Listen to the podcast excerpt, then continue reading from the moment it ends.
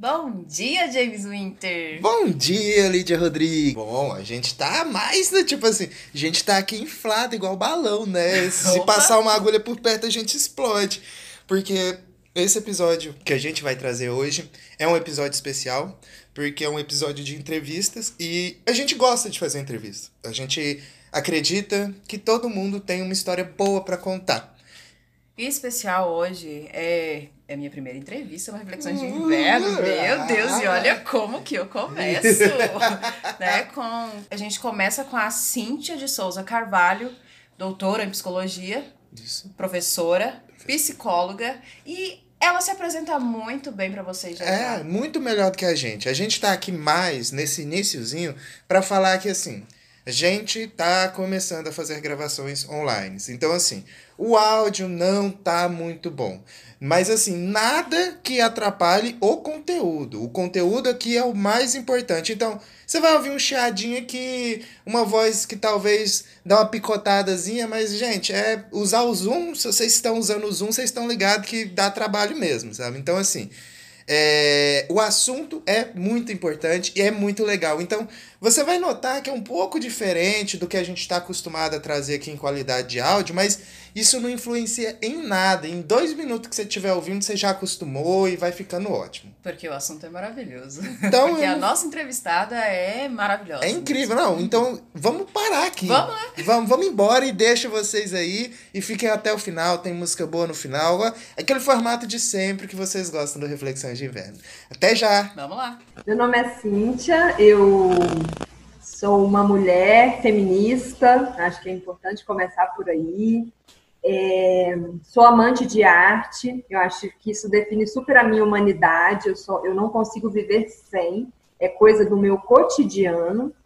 E sou professora de psicologia, psicanalista. O, o, trabalho faz super parte da minha vida, assim, onde eu gosto, onde eu tenho prazer, onde eu, né, onde a minha identidade está super colocada. E e é isso, assim, gosto de falar também que eu sou uma mulher é, que tem uma história de. Eu sou fruto da, da, do encontro do indígena com o negro. Eu acho legal falar isso. Então, eu sou uma mulher muito brasileira, porque eu tenho isso na minha história.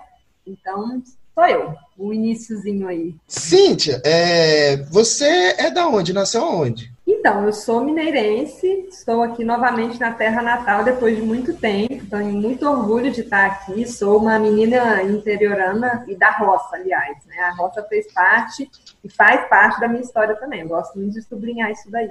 Eu, eu queria mesmo era saber como é que foi essa infância, sabe? É, aqui de cidade do interior para depois galgar caminhos maiores. Ah, eu adoro, assim. eu adoro a minha infância. Acho super gostosa a minha história. Assim, no início dela. Uhum. É, os meus avós, eles são mineiros, essa história de mineiros, né? A galera de Minas que veio para Mineiros e aí foi montando, assim, então uma parte dessa história os meus avós fez parte, fizeram parte. E aí, é, a gente tem um sítio, que é da época dos meus avós, e aí os meus pais, eles trabalhavam muito quando eu era pequena, imagina, né? Vinte e poucos anos, a vida inteira para dar conta. E aí a minha, a minha vida inicial começa na roça, começa nesse sítio. Então, assim, eu tenho as histórias todas de quem é de roça, desde é, sei descarnar uma vaca, sabe assim, aquela coisa das crianças participarem dessa coisa, tanto que hoje eu não gosto nem de comer muito carne, sabe? Eu sou uma pessoa meio. Eita, traumatizada. É, porque meio traumatizada. Mas foi bom, assim. Mas aí tinha também aquelas memórias maravilhosas, assim, de roça, de, sei lá, brincar de casinha, brincar de terra, brincar no rego d'água, hum. é, andar a cavalo, sabe? É, tem uma coisa que, assim, que é um prazer atual, que é comer queijo na chapa, no fogão a lenha. Não sei se alguém já fez Nossa. isso. Eu, eu, fiz, mas faz muito tempo. É saudade. Ah, é, não, porque a, a, panela com teflon não, não resolve, não. Tem que ser lá na chapa do fogão a lenha. Então, assim, minha infância foi essa infância, de até os seis anos, até a escola começar, eu ficava muito com os meus avós na roça. Uhum. Então eu vivi muitas experiências ali gostosas, assim. Na roça você se trabalha muito cedo, né? Então muitas das coisas que eu sei fazer hoje em dia, coisas assim meio improváveis, né? Uma mulher uhum. contemporânea assim, eu aprendi lá com os meus avós, vivi muito com eles. E depois dos seis anos eu fui para a cidade, que é aqui em Mineiros, porque aí começa a escola, começa uma rotina de, de estudos. Mas assim, tem essa marca na minha história da roça, que eu quando saí de Mineiros, eu contava muito essa história, achava uma delícia falar, né, dessa coisa roceira que faz parte de mim. É, é, por exemplo, aquele tapete trançado, que aqui em Mineiros tem sim, muito, você sim. põe uma, uma trava, né, e trança o tapete, coisas que são aprendizagens que essa avó lá da roça me ensinou. Que história bonita, né? Uhum. Cíntia, aí assim, é, geralmente a infância no interior, é, as pessoas gostam muito de contar histórias. Sentar e contar histórias e ouvir histórias de pessoas mais velhas. Na sua família tinha também? Qual, qual que, que tipo de história que acontecia? Os contos? Uhum. Sim, mas muita coisa, Lídia. Assim, tem uma marca de história na minha vida que eu acho bem engraçada. A minha avó gostava muito de rir das crianças com medo. Então, eu fiquei uma medrosa quanto mais depois que eu vivi uns anos com a minha avó, porque ela contava umas histórias horríveis, as pessoas, os fantasmas, as pessoas que morriam e voltavam, não sei o que, não sei o que. Então, ela tinha muito, muito caos, né? Falar. Vou uhum. contar um caos aqui. Então eu ficava ouvindo, assim, sem delimitar a realidade da fantasia. Eu produzia imagens, eu via as coisas que ela falava, sabe? As coisas que eram da mata, não sei o quê. Então, assim, eu fui muito medrosa. Depois eu tive que morar sozinha, eu tive que super enfrentar os meus medos, mas eu fiquei muito medrosa. Mas tirando as histórias, né, que, que alimentavam lá o prazer sádico dela, tadinha, mas não era nessa intenção, mas é possivelmente fizeram isso com ela e fazia parte da tradição de passar a história adiante. Aí ela também contava outras histórias. Tem uma história do João Pires que eu não sei mais contar, que eu preciso escrever, que a minha mãe sabe essa história. Que era uma história assim, conta de novo a do João Pires, sabe? Uhum. Era um rapaz que ia aí, tinha uma fazenda na roça, que então, assim, é, povoava muito o nosso imaginário a coisa de fim do dia, senta ali perto do fogão a lenha, o vô tá ali tomando banho, já tomando uma cachaçinha, que ele fazia cachaça, ele era lambiqueiro. E, e aí a gente conversar, conversar e jantar, e aquele fim do dia, né? Eu digo que é o, o crepúsculo, né? Quando o dia envelhece, é, um, é o momento do dia que eu acho muito maravilhoso. Nossa, a temperatura é perfeita, tudo parece perfeito mesmo nesse momento. Tudo. Eu acho lindo, assim, maravilhoso. E assim, esse, é, esses gostos, esses cheiros e essas histórias meio que povoando esse momento, sabe? É, e eu digo que a minha infância tinha cheiro de cachaça, e aí as pessoas morrem de rir. Como assim, minha infância com cheiro de cachaça? É porque a fazenda produzia, né, é, a pinga, e aí o meu avô tinha cheiro de cachaça. Então, Olha só, a gente achando que o mimeógrafo arrasava nas, na vida das crianças. pois é. E hoje em dia, assim, a cachaça assim, nem é uma bebida que eu super aprecio, mas quando eu cheiro, é, tem cheiro de bolo, sabe assim? Porque era um hum. cheiro de infância. Nossa, você falando de cheiro é engraçado, porque essa semana passada a gente gravou um episódio justamente falando de cheiros e como eles remetem à memória das pessoas. Você falou que a sua infância teve um cheiro de cachaça até você vir para a cidade. E eu acredito que para uma menina que era do interior, de fazenda, vir para a cidade foi uma, uma, quebra de paradigmas, né? Como que aconteceu para você? O que, que você se lembra dessa época de mudar para a cidade? Uhum. É, na verdade, assim, os meus pais sempre ficaram na cidade, então eu ficava uhum. indo e vindo, indo e vindo. Então uhum. tinha a referência à cidade, sempre teve.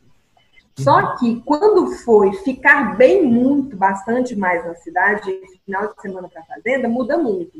É, mas eu tinha um amor absurdo por escola. Eu achava uhum. que a coisa mais importante na minha vida seria o dia que eu teria uma mochila e iria para a escola. Eu achava chique, eu achava, eu via as crianças é, quando eu era menorzinha, eu achava que as crianças adultas que iam para a escola, sabe, eram o máximo. Uhum. Então, quando eu vim, assim, fiquei mais fixada na cidade com os meus pais, teve a coisa da escola. Então, foi muito gostoso. Eu troquei um mundo muito lúdico, muito gostoso, mas para um mundo muito importante para mim, sabe? Assim, uhum. onde a minha libido estava ali super já esperando aquela, aquela situação. E não foi diferente, assim, eu lembro do primeiro dia, eu lembro do cheiro do material, eu lembro do nome dos professores todos, assim, ficou num lugar muito, muito idílico, muito importante, assim, ir para a cidade, porque agora você é estudante, sabe? Você vai estudar. Cíntia, vamos brincar um pouco com o roteiro. Vou eu brincar agora com o roteiro, olha só. Uhum. para a mulher que fez o documentário. Não foi o primeiro, né? É, Passagens da Vida da Gente. Não foi seu primeiro documentário, né? Não, não. Aí, essa feito. criança, Cíntia, que o primeiro choque de realidade, digamos, que era entre as, a fazenda e a cidade, que também é pequena. Aí, o que, que, que, aconteceu depois? O que, que essa Cíntia criança virou? Conta pra gente. Ai, eu na infância, você diz? Sim, o, o que que restou da Cíntia criança na Cíntia adulta de hoje, que os nossos ouvintes ainda não sabem atualmente, atualmente. quem é a menina Cíntia? o que, que ainda tem da Cíntia pequena e quem é essa Cíntia de hoje? Ah, tem tudo. Eu sou super conectada com o meu infantil, super conectada, assim. É, o meu infantil que ele é artístico, porque imagina, no momento onde você não tinha brinquedo, vamos pensar assim, você inventava os brinquedos, né? A gente brincava, a comidinha era o barrinho e o boizinho era a manguinha que você colocava um graveto e virava o boizinho. Então, essa coisa criativa, e sempre fui pobre, né? Então, eu digo que quem é pobre sabe ser criativo pra caramba. Tem duas coisas na geladeira e faz um banquete. Exatamente. Então, assim, essa coisa criativa veio da roça, eu penso assim, essa coisa uhum. lúdica da brincadeira, da criatividade. E não sei, e uma coisa da curiosidade, eu sou muito curiosa, muito curiosa. Não pode falar assim, Cíntia, depois, mais tarde, vou te falar um negócio, não me deixa esquecer, não. Ferrou, ferrou o meu dia. Eu vou ficar o dia inteiro pensando naquilo, sabe? Então, é, sou muito curiosa, eu quero saber eu quero entender, eu quero saber como é que funciona, eu fico super intrigada. E eu acho que isso é alguma coisa também que vem ali no canto da roça, né? Porque existem saberes ocultos em tudo que você faz o tempo inteiro. E eu tinha adultos super disponíveis, os meus avós, mas também os meus pais, para sanar as minhas dúvidas, para estimular isso daí. Então, isso, assim, eu super carrego comigo, né? E uma sensibilidade. Eu venho de uma família muito amorosa muito gostosinha nesse sentido, assim, muito amor, muito carinho. A gente senta para conversar temas difíceis, quando está tudo difícil, a gente quebra o pau, mas vai conversando. Então, eu acho que tudo isso, né, a sensibilidade, é, foram coisas que foram vindo lá de, né, de uma criança muito bem acolhida. Eu, eu vejo, assim, uma criança bem acolhida. E o quanto que isso faz diferença, né, gente, depois no futuro se você se sente amparado, ou se você carrega um desamparo, o quanto que isso vai marcando a gente, né? Não sei. Eu fiquei curioso. Nem sei se eu respondi, respondi? Respondeu. Respondeu. Respondeu muito bem. Eu fiquei curioso aqui, Cíntia, porque você falando que veio para a escola e você queria muito estudar. Então a gente pode assumir que você era uma boa aluna? CDF. É, era a CDF. E quando a gente é um CDF da escola, assim, a gente é acostumado a deixar de fazer muitas coisas que, tipo, amigos, as modinhas da época, tipo. E como que foi essa época de escola para você? O tempo de escola? Super, James. Eu estava pensando nessa conversa hoje, pensando nisso, assim, que a parte do trabalho da, da formação da escola ficou super bem encaixado. E uhum. a coisa até das amizades e dos prazeres é alguma coisa que eu venho recuperando nos últimos anos, tentando enfiar na minha vida, sabe? Uhum. Mas isso não era tão importante na infância, engraçado. Sabe aquela coisa de que o melhor aluno, todo mundo acha o máximo? Os uhum. coleguinhas e a professora, você tem um super lugar. Sim, Quando sim. você vira adolescente, dá uma mudada, porque o CDF fica meio chato, fica né? Sozinho, tipo assim, né? É... Eu sempre fui muito rodeada de amigos, assim, mas assim, quando interferia na minha coisa dos estudos, eu, eu deu, não dava para ser. Mas não tinha aquela coisa CDF chatona, sabe? Eu estava em todas as festas, eu estava participando das gincanas, eu estava fazendo um teatro, eu era muito uhum. ativa na escola. Mas era CDF também. Sabe assim? Uhum. Eu, eu, eu, acho que eu era uma CDF mais legal do que aqueles CDFs mais clássicos, assim, mas teve um pouco disso. Aquele, ai, só faz isso, sabe? É, não, entendo. É, digamos assim, que você era a filha que a mãe pedia para Deus, né? Que, tipo, gostava de uhum. estudo e tudo e tal, né?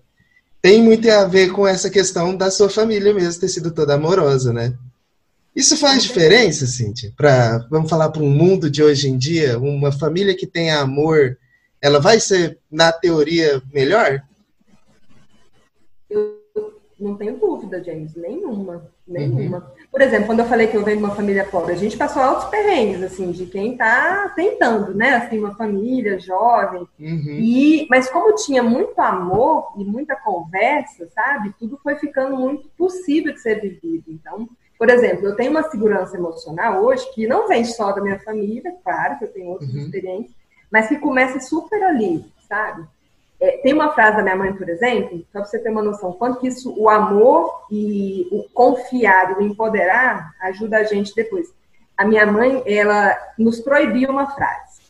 Hum. Quando fala, a gente falava assim, ai mãe, eu não dou conta. Menino, era uma terceira guerra mundial. Não dou conta, não pode. Você não tentou, você não tentou de novo, e aí vamos lá. Então eu aprendi, assim, meio que fui crescendo com a ideia de que eu acho que eu dou conta sim e, vou lá. Então, essa segurança, eu não criei, ninguém nasce com ela sozinha. Imagina, a gente nasce sem saber de nada da gente, do mundo. E aí, essa coisa do você dar conta, vai lá, ou vai dar conta de um determinado jeito, se não é o jeito que você gostaria, mas você dá conta, isso uhum. faz muito parte da minha, assim, identidade, né, da, da força que eu acho que eu carrego. E uma outra coisa que tem a ver com amor, porque assim, eu fui super cobrada, né? Primeira filha, ah, é? Sim. É, é, um fardo. É um fardo? Nunca saberei. Nunca saberemos. É, gente, olha, filhos do meio do mundo inteiro e filhos mais novos. Não é fácil ser filho primeiro também, não. Oh, mas será que ser filho do meio não é pior, não?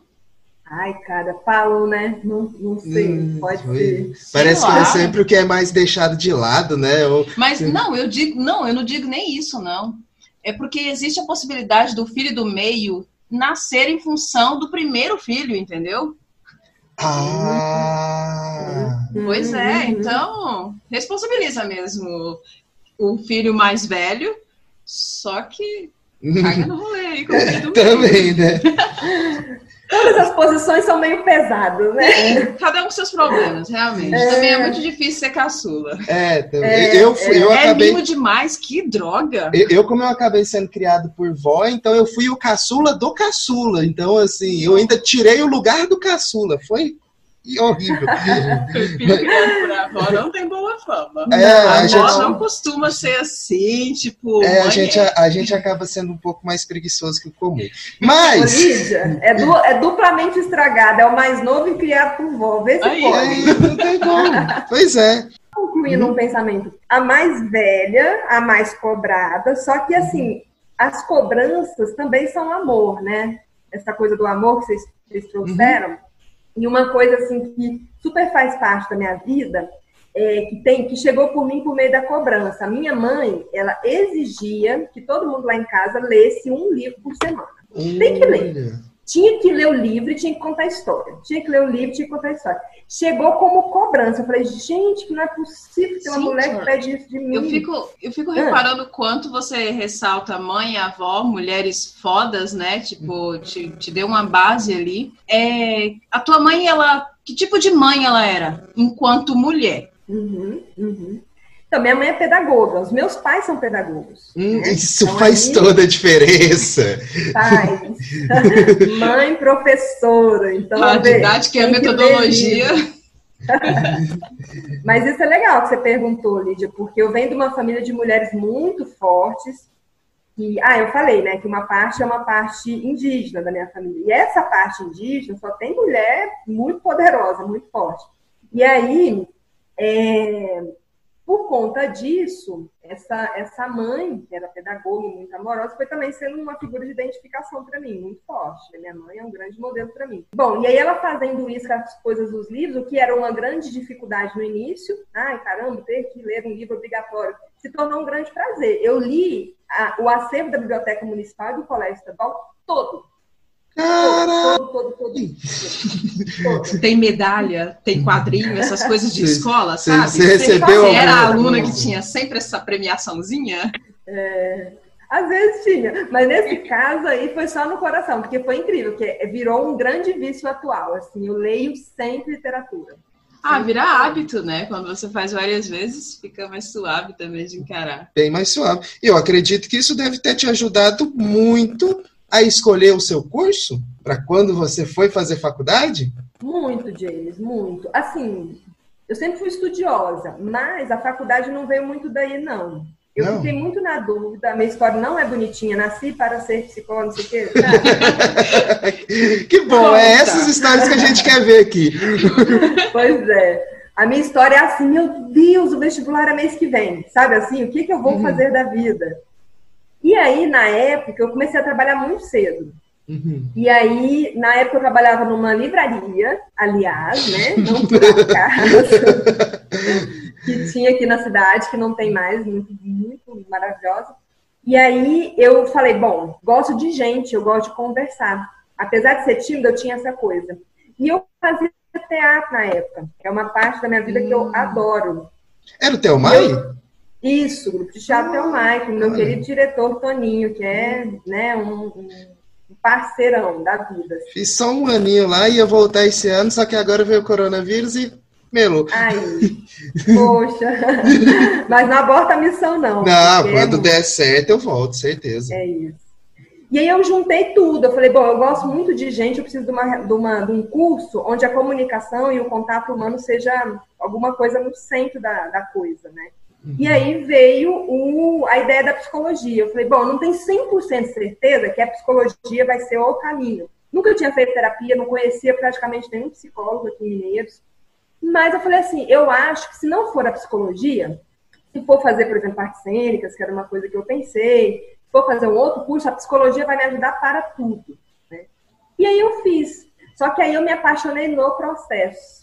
Então não foi uma coisa de saída. E aí chegou lá e aí eu vi que tinha uma psicóloga dormindo aqui dentro e eu não sabia, sabe? E o que, que era o que você mais, tipo assim, quando você falou que você se apaixonou no processo, deve ter tido em alguma matéria ou com algum professor em que você se apaixonou. O que, que foi o seu estalo lá dentro?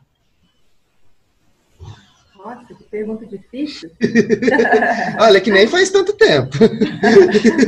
nem vem muita coisa pensei. depois. Né?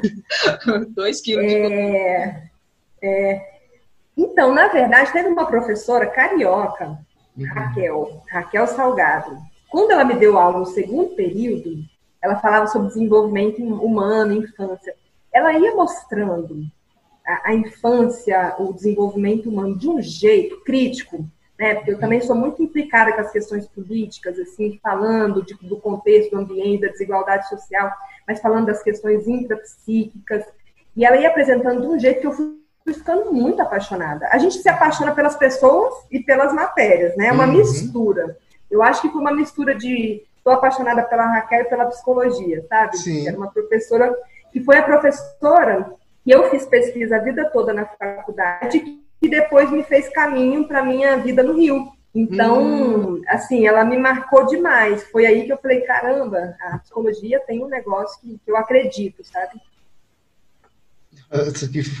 Você foi falando, e eu vou aproveitar esse momento para explicar também, né, que tipo, foi a mesma coisa que aconteceu com você quando você chegou na FIMS, tanto para mim quanto para muita gente, né, que tipo assim, de repente teve psicanálise e falou: Gente, olha, não é que dá para você se apaixonar por essa matéria, porque tem uma professora que está explicando tão bem isso, sabe? Então, é, era importante ver, na época em que eu era seu aluno, o quanto você era apaixonada pela matéria. Você não estava ali só passando um conteúdo. Você de fato, ou, ou então só tinha aquele conhecimento, mas você de fato gostava daquela matéria, gostava de fazer aquilo, sabe? É, é nítido. Quando um professor trabalha assim, é nítido quando você vê, sabe?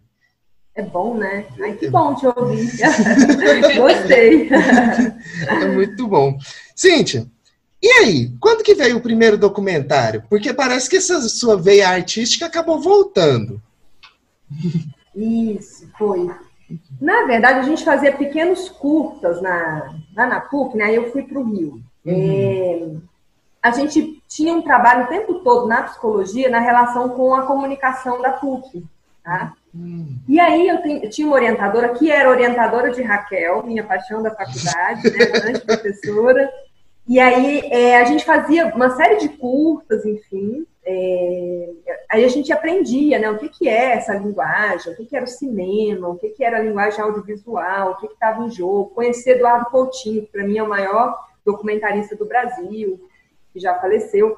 Então eu fui assim, me, me, me achegando mais dessa arte, que a gente que é mais do interior está um pouco mais distante dessa arte, a gente está mais perto de outras, talvez. Uhum. Sim, no, no, Rio isso é muito forte. E aí, é, a primeira produção que eu participei, assim, da parte mais da pesquisa e das entrevistas, foi de um filme. Ai, meu Deus, pensa que eu estou esquecendo o nome do filme agora? Conta a história. Alma da Cidade. do filme. A Alma da Alma Cidade. Da cidade. Alma da Cidade. Isso. E é um filme que fala sobre a cidade de Tiradentes, que é uma cidade incrível de Minas Gerais. É, então, esse documentário assim, foi super, enfim, tá, ainda está sendo divulgado, um documentário lindo. E ali eu tirei a base, inclusive, do documentário aqui de Mineiros, ah. dessa aprendizagem. E ao longo da minha, do meu doutorado, a gente foi fazendo uns curtas também, né, uns pequenos documentários que representavam também as favelas cariocas, que era o meu loco de, de atuação lá, Memórias das Favelas Cariocas. E aí a gente também estava muito em contato com, com o documentário. Acho que foi isso, assim, em termos de, de, de audiovisual. Mas o tempo todo estava ali presente. Teve um outro documentário também que a gente fez, que Resistência dos Vagalumes, esse eu participei de forma mais indireta. É. Que, que, é bem bonito, que é mais político, que fala de pré-vestibular comunitário.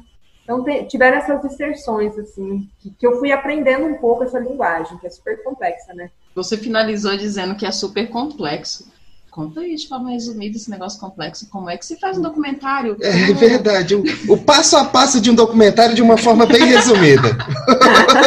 em dois minutos. Em dois minutos. De sete.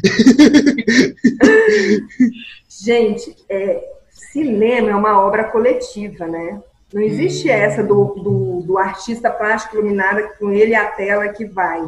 Cara, você precisa de um monte de gente que sabe fazer coisa diferente, sabe? Por exemplo, eu não sei gravar de forma profissional, eu não sei gravar, não sei fazer edição. Então a gente precisa do cara que grava, mas não é o cara que grava só, sei lá, o cara que grava casamento e que vai lá gravar e vai dar tudo certo. Tem que ser um cara atravessado por toda uma forma de interpretar a realidade que vê a sensibilidade ali para captar a verdade da pessoa, a verdade subjetiva, né? Aquela verdade que ela carrega. Então você precisa de uma equipe muito afinada, né? Desde uma pessoa que vai pensar um roteiro, porque o, o, documentário é um roteiro aberto, não existe assim o que, que vem primeiro e o que, que vem depois. Ele vai, uhum. à medida em que você grava, você vai produzindo o roteiro no, no caminho. Mas precisa de um roteiro que é uma, um, um fio condutor do que você quer ao final do processo, é um fio aberto. Aí você precisa de pessoas que vão entrevistar, seja, sejam bons entrevistadores, pessoas que sabem daquele, daquela realidade. Você precisa de uma galera boa para narrar. Quem é a pessoa? Porque tem, gente, não tem história banal. Toda uhum. história é muito interessante. Só que narrar a própria história é uma arte de poucas pessoas. Então, achar essas pessoas, fazer a produção, da onde vem o dinheiro, para onde vai o dinheiro, a gente vai captar um, um dinheiro do, do, banco, a gente vai pegar um edital público, a gente vai tirar dinheiro da onde, é patrocínio. Então, tem que ter alguém para cuidar mais dessa parte. E, e, da parte técnica que eu falei mais no início. Então, é uma galera que tem que estar tá meio convergindo e entendendo a alma da coisa. É, hum. é, uma arte super complexa, assim. E depois que você finaliza um documentário, você, sei lá, acho que você terminar um documentário, você vê 30 vezes, pelo menos. Aí você corta, tira uma coisa, põe uma música, decide, volta. Então, é, é uma arte muito bonita, mas muito difícil de ser feita, eu acho. Assim eu ouvindo você falar, e aí eu fiquei pensando assim, é, o antes, o durante e o depois. O, em qual dos três passos você acha que é o mais trabalhoso na hora de se produzir um documentário? Se é na parte de planejar, na parte de filmagem ou na parte de pós-produção? Eu acho que é a pós-produção, gente. Sabe o que, que, eu acho mais difícil? O que, que entra e o que, que sai? Quando você vai hum. decupar, que é escolher os segundos que entram e os segundos que saem. E depois, quando você vai é, juntar, porque às vezes você decupa, fala, essa fala vem com essa. Mas na hora que você junta, não fica bom na prática. Aí você muda tudo. Então, assim, o pós é um trauma trabalheira, assim, super difícil, que é o que faz o produto ficar incrível ou um produto qualquer, sabe? Ah, entendi. E é nessa hora, principalmente, que vai dar grande da visão do diretor. A gente vamos dar um pulinho para frente e falar do documentário de Mineiros, que de fato, assim, eu, eu fiquei muito surpreso, chocado, de falar: meu Deus, em Mineiros tem alguém fazendo alguma coisa desse jeito, alguém contando essa história, porque, como você mesmo disse, toda história é boa para ser contada, sabe? E, e às vezes o que a gente precisa é simplesmente parar para ouvir mesmo. E como que veio essa ideia? Você já estava com esse plano antes de você voltar para Mineiros ou foi uma coisa que surgiu aqui? Então, é, quando eu gravava lá no Rio, eu achava tudo muito interessante, o que as pessoas falavam, eu ficava assim, uau, que delícia fazer isso daqui, eu vi essas histórias super super marginais, porque assim, o documentário tem essa força, contar uma história marginal de uma pessoa que não é uma pessoa que está o tempo todo com o microfone na mão, é uma pessoa do cotidiano, enfim. E aí eu pensava, caramba, eu queria tanto saber as histórias das minhas pessoas, essa era uma questão que eu carregava. Nem pensando que um dia moraria em Mineiros, mas bom, aqui estou, aqui farei o que eu preciso fazer. E aí, quando eu vim para Mineiros, é que isso foi ficando mais forte. Falei, pô, Estou aqui, estou vivendo uma vida que eu gosto, porque Mineiros me surpreendeu. Eu achei que ia ser super difícil voltar, e foi difícil no início, mas depois é, foi fazendo sentido. Hoje me sinto bem mais acolhida do que no início, apesar de que ainda é difícil um monte de coisa. É, mas aí eu fui pensando assim, deve ter um motivo, uma coisa assim até meio transcendental, por que eu rodei, fui em tanto lugar e vim parar em Mineiros? Eu fiquei pensando que devia de alguma maneira, devolver socialmente aquilo tudo que eu aprendi. E aí o documentário veio como uma forma de devolver aquilo tudo que eu recebi do mundo, sabe? Uma coisa super forte que veio, veio se formando dentro de mim. Então, como é que eu devolvo e produzo nessa realidade um impacto? Hum. E uma coisa que eu percebia é que Mineiros é uma potência criativa, é, artística, em termos de uma tradição interessante, mas o povo nem sempre se apropria disso, nem se reconhece. Eu achava que, às vezes, é, existe uma baixa autoestima de muitas pessoas aqui. E aí eu pensei, mostrando para nós mesmos quem nós somos, a gente talvez possa recuperar a potência da nossa cultura. E aí foi alguma coisa que foi virando documentário depois. Sabe? Além de parabenizar pelo documentário. eu, eu lembro. Não, o documentário estava recém, recém chegada na cidade, né? E assistiu passagens da vida da gente foi realmente, sei lá, sentir empatia pela cidade, sentir amor, se sentir acolhido mesmo. É, um, é bastante importante para a história da, da cidade mesmo, esse documentário. É, eu, como daqui de Mineiros mesmo, né, foi importante para mim, e eu acredito que a Cíntia já deve ter ouvido de várias pessoas, que é que, sim, nossa, eu já tinha ouvido falar dessa história, mas assim, é muito por alto, sabe? É, como eu ia falando, né, de você saber que é, essa tradição que é mais oral, né? Então, assim, pouca gente escreveu sobre mineiro, sabe? Tipo, um exemplo é o Martiniano, que ele escreve muito sobre mineiros, sabe? E é importante, e a gente ainda vai trazer ele aqui no caso online. e, e assim, foi importante alguém levar isso para o visual, porque meio que o que tinha de mineiros no visual sempre acabava sendo uma reportagem da Globo, porque veio no Parque das Emas. Então, assim, isso é disruptivo, vamos colocar assim. Então, meus parabéns, sabe? Você contou a história de mineiros igual ninguém nunca contou até hoje. Que bom, obrigada. Agora, posso fazer um comentário sobre o filme? Sim que, que eu acho importante. Eu sei que não é um filme que agradou assim a 100% das pessoas, porque é um filme duro também. Ele é um filme difícil, é. sabe? É.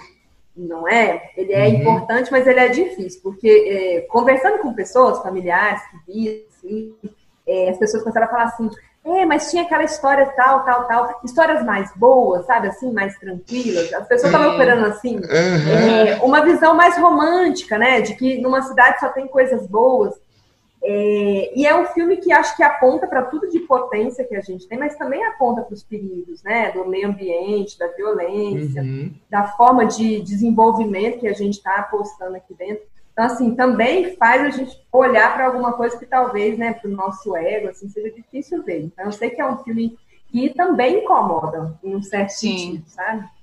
Ah, exatamente. Ele dá escancarada na cara da cidade. É, também, eu, né? eu, acho incrível o ponto, assim, o, da quebra da cultura original da cidade, sabe? Com, com as novas culturas vindo, então como se quebra.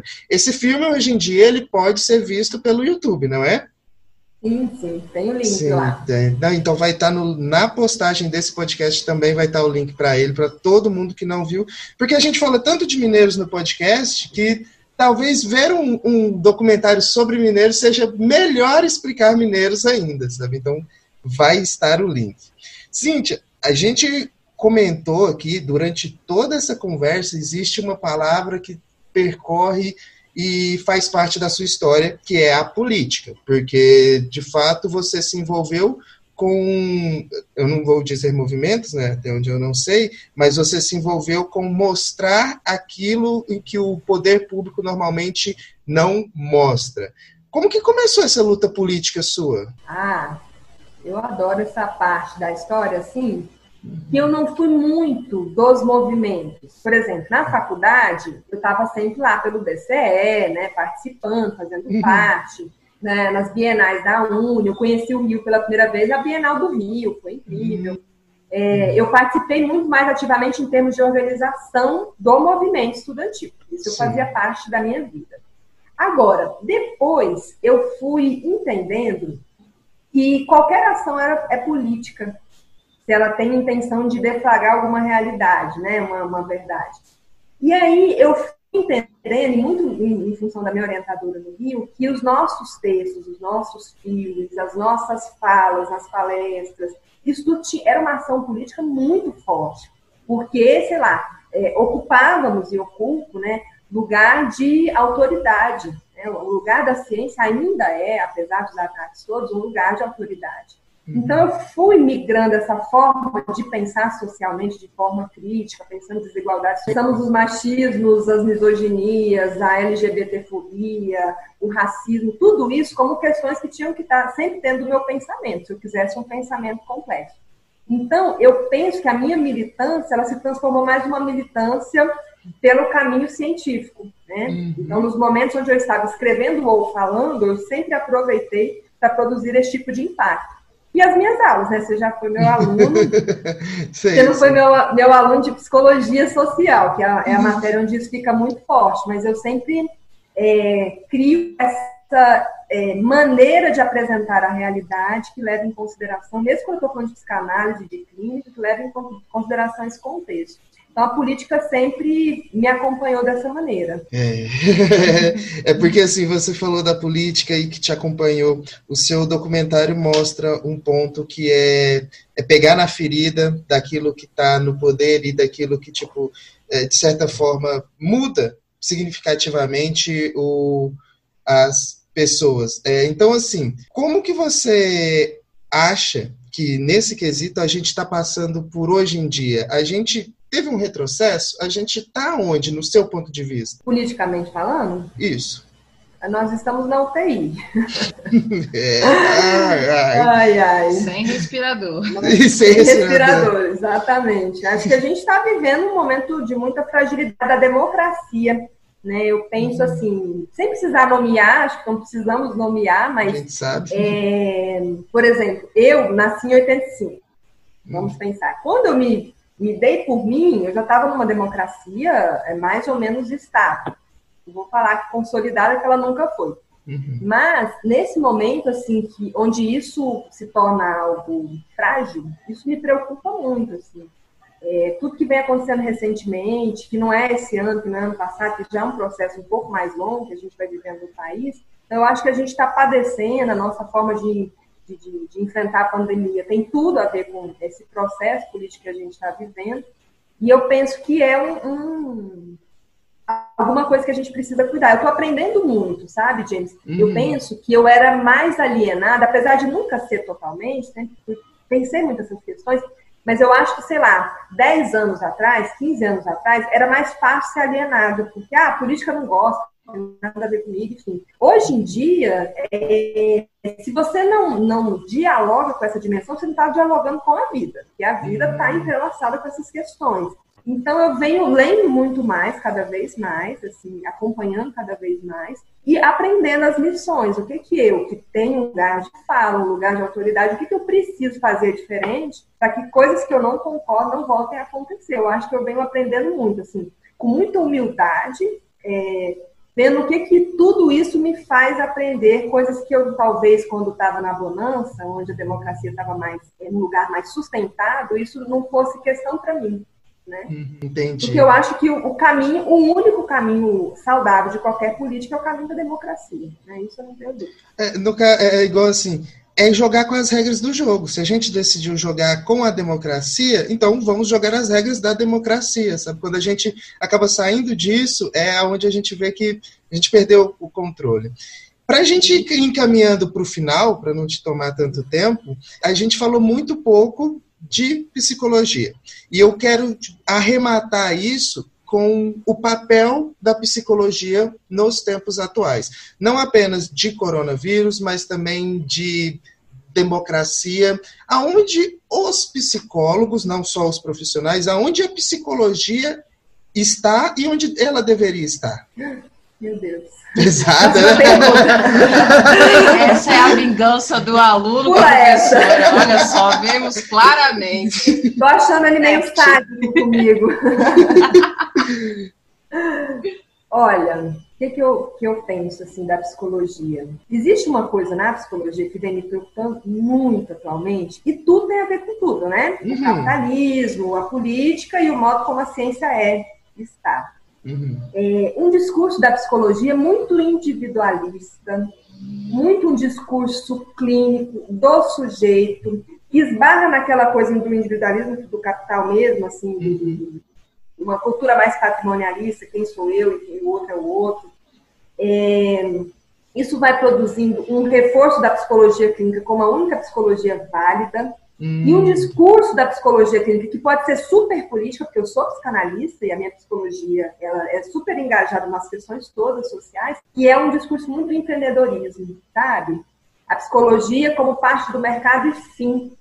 Isso me, me, me deixa muito preocupada. Eu venho de uma formação, por exemplo, eu venho da escola pública da vida inteira, estudei em outra escola, depois fiz federal, depois fui para a PUC mas na PUC, ele, acho que é uma coisa importante falar, é a única PUC no Brasil onde o mestrado e doutorado não se pagam, você tem isenção de bolsa se você entrar. Caramba. Então, ou seja, é uma espécie de uma federal, né? Uhum. E então, assim, eu fui muito marcada por esses processos todos, né? Da importância do coletivo, da importância do, do Estado forte, etc. E aí, eu não sei, é, quando a psicologia é vendida como alguma coisa só da psicologia clínica, uma coisa mais subjetivista, só do sujeito, e não vê o sujeito na realidade, não vê o sujeito na relação, o sujeito como é, importante, protagonista da sua própria história, da história do, do social, eu acho que a psicologia, nesse aspecto, vai ficando estágio, sabe? É, e eu penso que o papel da psicologia é exatamente esse, né? Reforçar é, esse lugar, o protagonismo social, em um lugar onde o sujeito não é visto na sua individualidade isolado. O sujeito ele é engajado o tempo inteiro. Então, a gente precisa reforçar isso. Hum. Eu penso que eu, como professora, faço uma autocrítica. Quando eu não estou indo por esse caminho, eu sempre faço essa crítica. Como é que eu reforço esse caminho? Porque eu acho que é qual é o nosso dever social afinal, né? Acho que é uma pergunta que o psicólogo tem que se fazer. Eu acho interessante porque traça um paralelo igual às igrejas neopentecostais que usam a teologia da prosperidade, então o indivíduo fazer aquilo, ele vai conseguir as coisas, ele vai ser rico, e me parece que a psicologia hoje em dia também um pouco até puxada por esse empreendedorismo, esse coaching, essas coisas assim. Então, assim, vai sendo puxada para esse mesmo lado. Ah, que se você fazer é igual a meritocracia e você vai conseguir. E me parece que as coisas não são assim tão simples, né? É, não são. E a grande questão, James, eu, eu comecei a respeitar muitos vários discursos, inclusive aqueles que eu não acredito ou não acho que são potentes. Uhum. A questão é ter um discurso só. A questão é que esse discurso aí que você falou, mas um outro discurso, como o discurso que eu falei, eles possam coexistir. Porque quando a gente está falando de um monólogo, aí, aí é um problema, vira um autoritarismo da própria psicologia, né? Seria, seria até para a psicologia, se fosse só ela também, ela teria o poder demais, né? O poder corrompe, vamos colocar assim. Isso, isso. E na psicologia, que importante ter um monte de abordagem diferente, que vai atuar uhum. de forma diferente, porque os indivíduos são diferentes, vão procurar respostas diferentes para si. Eu acho que a gente precisa apostar na existência dessa complexidade, dos vários discursos, porque vão tem um discurso que encaixa na tua vida que não encaixa na minha, e tem que existir isso daí. É, Cíntia, assim, agora já é um outro ponto de vista. Vocês falam de psicologia, eu fico observando, porque professora, psico, psicólogos aqui, né? E eu, uma mera pedagoga. é, é, assim, quando a gente te convidou, um papinho aqui com a gente, eu falei sobre o quanto você é referência, mulher, doutora, e o quanto eu vejo a necessidade de expor isso, né? Por, por ser mulher mesmo. E você também falou de ser mulher feminista, né? E eu, eu vejo que talvez não seja. Talvez seja incoerente você ser mulher e não ser feminista. Uhum. É, quando você pensa em toda, toda, toda a situação do que é ser mulher, do que é se tornar mulher e tudo mais. É, então, eu queria, eu queria que você se expressasse aqui para mim, para gente agora, sobre qual que é o papel da mulher na academia, a mulher quando ela é doutora, a mulher quando ela atende no psicólogo, que, que é, é ser essa mulher e que pode inspirar outras mulheres também? É muito difícil ser mulher, primeiramente. Então, assim, é, eu não acho nem difícil ser feminista, porque eu fui tão marcada por esse corpo, no sentido do que eu podia ou não podia fazer, dos horários que eu tinha que voltar para casa, do que esperavam que eu fizesse, né, em termos profissionais, é, eu fiquei um tempão sendo cobrada filhos e casamento, aquela coisa bem clássica, assim. Então, é, ser feminista, na verdade, me salvou. Como fazer terapia, né? Eu faço análise há 12 anos. E o teatro, vamos pensar assim, são coisas que me, me salvaram de muitas coisas. Mas, assim, é, acho importante quando eu chego e falo que sou mulher e marco isso, faço ciência, sou, sou uma acadêmica, porque é um lugar é, é hegemonicamente de homens, um lugar difícil da mulher estar, e porque a vida acadêmica ela, ela é construída para um homem estar e não para uma mulher estar, porque é uma exigência de produtividade, de ação, que uma mulher que quer viver uma vida, que tenha, sei lá, três filhos, que vai viver uma outra intensidade, as outras partes da vida, precisa fazer uma gestão muito louca, sabe? Então, assim, ainda estar nessa posição e, desejando ser mulher viver as experiências do feminino é um é um conflito, é uma coisa super difícil. Então, para nós mulheres que estamos e insistimos em estar nesses lugares, acho sempre importante a gente falar sobre isso. Sempre que eu posso, eu falo sobre isso. E eu penso que cada vez mais é, é, a gente vai ter que ocupar lugares de fala. Acho que é isso, porque senão nós vamos, seremos para sempre faladas pelos outros, e normalmente somos faladas pelos homens. Então, assim, eu acho que ciência é um lugar onde a mulher tem que estar. É, nessa coisa do coronavírus, eu vi uma, uma matéria há pouco tempo que tem uns países aí que são governados por mulheres, onde a contenção da, da, da pandemia está uma contenção super satisfatória, com sucesso, porque tem todo um olhar para a política e para o cuidado, que é bem interessante. Então, assim, outro lugar que eu não ocupo, mas que é, faço maior força né, para as mulheres poderem cada vez mais ocupar, porque eu não me identifico, é o lugar da política, que é um lugar onde a gente vai poder também legislar para nós, para as nossas questões, e junto com os homens, porque eu acho que a gente não faz isso sem os homens, a gente tá, faz junto com. E aí eu falei muito das mulheres da minha família, agora eu vou falar dos homens da minha família. Eu venho também com, com correspondência é, de uma família de homens muito femininos. O meu companheiro é um homem muito feminino, né, no melhor dos sentidos. E isso me ajuda a conviver com os homens femininos, a poder também ser uma mulher masculina, né? E poder ocupar esses lugares, né? Da academia, da ciência. Então, eu acho que esse jogo do gênero, quando a gente vai dialogando com o nosso masculino, nosso feminino, e podendo também apontar o problema do gênero ser marcador de desigualdade social, isso é bem importante, bem importante. É muito bacana mesmo ver mulheres ocupando essa posição e, sobretudo, na ciência. É, é importante para toda mulher mesmo, sabe? Para que a gente possa enxergar um caminho por onde percorrer também e ver que é possível de chegar lá. Então, é maravilhoso mesmo ter a Cíntia. Mesmo. Olha quem fala, né, James? É, pois é, eu tô vendo aqui, a mulher tem duas faculdades e tal. Eu... Mas é sério, é, o nosso programa ele é ouvido por muitas meninas, muitas meninas que são daqui. Na verdade, o Spotify mostra para mim que o nosso maior público é feminino. E muito obrigado, meninas. Então, é importante que venham pessoas igual a você aqui mostrar que é uma pessoa do interior que recebeu muito amor em casa, então e conseguiu, sabe? Lógico, né? você é nova, você ainda tem um monte de coisa para fazer na vida, mas assim você conseguiu realizar vários sonhos seus, sabe? Vários planos seus. E é importante, até para as pessoas que estão agora em casa, sem perspectiva de futuro, não sabe que, que vai ser por causa dessa pandemia. Então é muito importante ver que assim alguém ultrapassou as adversidades e conseguiu, sabe? É, é o exemplo a ser seguido. Ah. Cruz credo esse exemplo. eu, eu entendo que te, te atribuir essa responsabilidade é injusto, realmente. Uhum. Mas Cara, é importante pra caramba mesmo que nós, mulheres, vamos ocupando aí todos os espaços para que mais possam chegar lá também. A gente entrou recentemente, olha só, aí logo veio uma quarentena no mestrado, e aí, com todos os sufoco da vida, e eu encontrei uma menina e tava perguntando para ela onde que podia ficar quando a gente tivesse que ir para hospedar e tal e tudo, e ela foi e falou que pudesse ficar na casa dela, né? E aí eu falei, ah, como que a gente pode ajudar? Pensei de contribuir de alguma forma e tudo mais. Ele falou, só ajuda a próxima preta.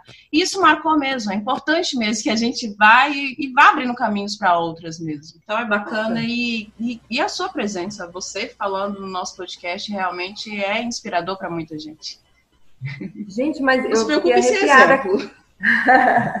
Mas eu fiquei arrepiada com essa frase, só ajude a próxima pessoa. Isso é muito bonito. Sim. Meu Deus. Então tá, já, já que a gente começou na parte de rasgação de seda, deixa eu também participar. Acho super importante o movimento de vocês dois fazendo podcast. Primeiro que é uma plataforma, uma forma de comunicar muito contemporânea, potente. Quando eu descobri, eu fiquei apaixonada, né? Eu sou uma ouvidora, escutadora, quanto mais, assim, de podcasts. E eu penso assim que vocês é, fazem parte da potência de, da gente do interior, de poder comunicar, falar de coisas interessantes, fazer com que pessoas que tenham experiências diferentes é, possam se identificar com vocês e se sentirem menos sozinhas nas coisas que vocês pensam e comunicam. Assim, eu acho vocês são super de parabéns, além de ser um casal mais fofo. Adoro. É uma agulha aqui perto nessa história, que senão está voando quase, né? É. é, é, é Cíntia, é, eu acho que a gente chega ao fim dessa gravação de hoje. Eu, da minha parte, eu, eu tenho o que dizer, senão agradecer. Foi uma honra para a gente ter você aqui hoje. A gente conversou de tanta coisa boa que eu acho que vai ajudar as pessoas, a inspirar as pessoas e, e serve também para até para alunos da Cíntia conhecerem um pouco da Cíntia fora da aula, sabe? Só agradecer mesmo. E, nossa, dá um nervoso falar com gente importante. Ah. e ao mesmo tempo é muito gratificante também. Obrigada por contribuir com a gente, Cíntia, de verdade mesmo. Aí agora a Cíntia tem uma outra tarefa, né? Porque afinal de contas, vingança de aluno não para, né? Oh. A música. Ah, é verdade. Mas ela pode, ela pode agradecer, deixa pro finalzinho Sim, ela falar a música. É, só tô passando. Posso. Agora é aquele momento, aquele momento que você finge que gostou, que voltaria aqui várias vezes. É aquele, aquele que a gente combinou. Mas eu amei. Gente, eu tava super nervosa, tava com medo, tava com vergonha. Eu falei, o que, que eu tenho para dizer, meu Deus? Olha o meu papelzinho, fiz um papelzinho com coisas que eu poderia falar, muito organizado. Mas eu adorei, assim, vocês deixam qualquer pessoa super à vontade. E o que eu acho bem legal do programa de vocês é que tem verdade. Onde tem verdade, tem sucesso. Muito obrigada. Ah, meu Deus! Meu Deus do céu. É, Cíntia, é, só uma coisinha antes da gente encerrar. Se alguém estiver procurando atendimento, como que essa pessoa te procura, te acha em rede social, te acha onde? Ah, tá. Então, eu atendo no Espaço Vivaz, Então, é só me procurar por lá, que é uma clínica aqui em Mineiros, e estou super à disposição aí também, enfim, precisar de outras coisas, conversar, trocar material, se gostou da conversa e quer saber de alguma coisa, né? É, sobre mestrado, doutorado, sei lá, qualquer coisa, eu adoro ajudar e adoro papiar. Cíntia, fica para você. Qual é a música que você gostaria que encerrasse esse programa hoje? Então, primeiro de julho, que é um, uma música que eu escolhi. Eu fiquei super na dúvida, deixa eu explicar a minha escolha. Porque eu sou louca em Beatles, que é a minha banda internacional predileta, e, e dentro é o Caetano, que é o meu xodó. Mas como eu sabia que eu ia falar muito do feminino, é, a Cássia é, roubou meu coração, e, e, essa música que eu acho incrível, que é do Renato, né? Então, é, tem tudo a ver comigo e é lindíssima e representa uma parte da história do Brasil. Enfim. Perfeito. Cíntia, eu, eu acho que a gente vai ter que fazer com a Cíntia o jeito que a gente termina, né? Sim. Eu sou Cíntia Carvalho. Eu sou James Winter. Eu sou Lídia Rodrigues. E esse foi mais um Reflexões de Inverno. Conseguimos! Eu falei direito? Falou, falou Reflexões de Inverno. É ótimo!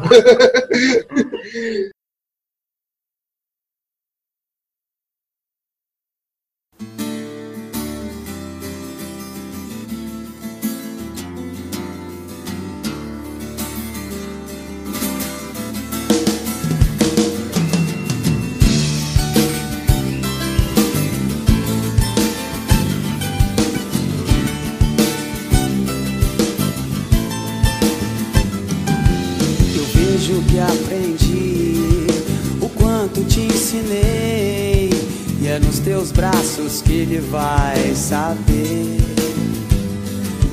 Não há por que voltar, não penso em te seguir, não quero mais a tua insensatez. O que fazes sem pensar, aprendeste do olhar e das palavras que eu guardei pra ti.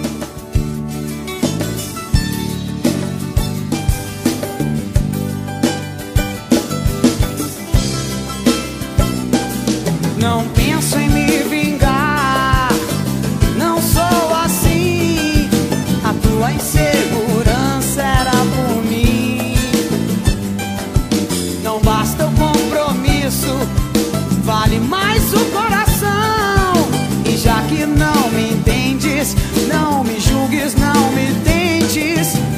sabes fazer agora veio tudo de nossas horas. Eu não minto, eu não sou assim.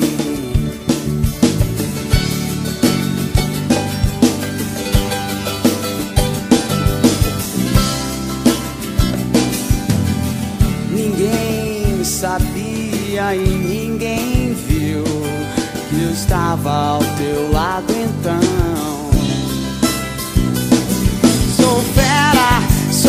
Sou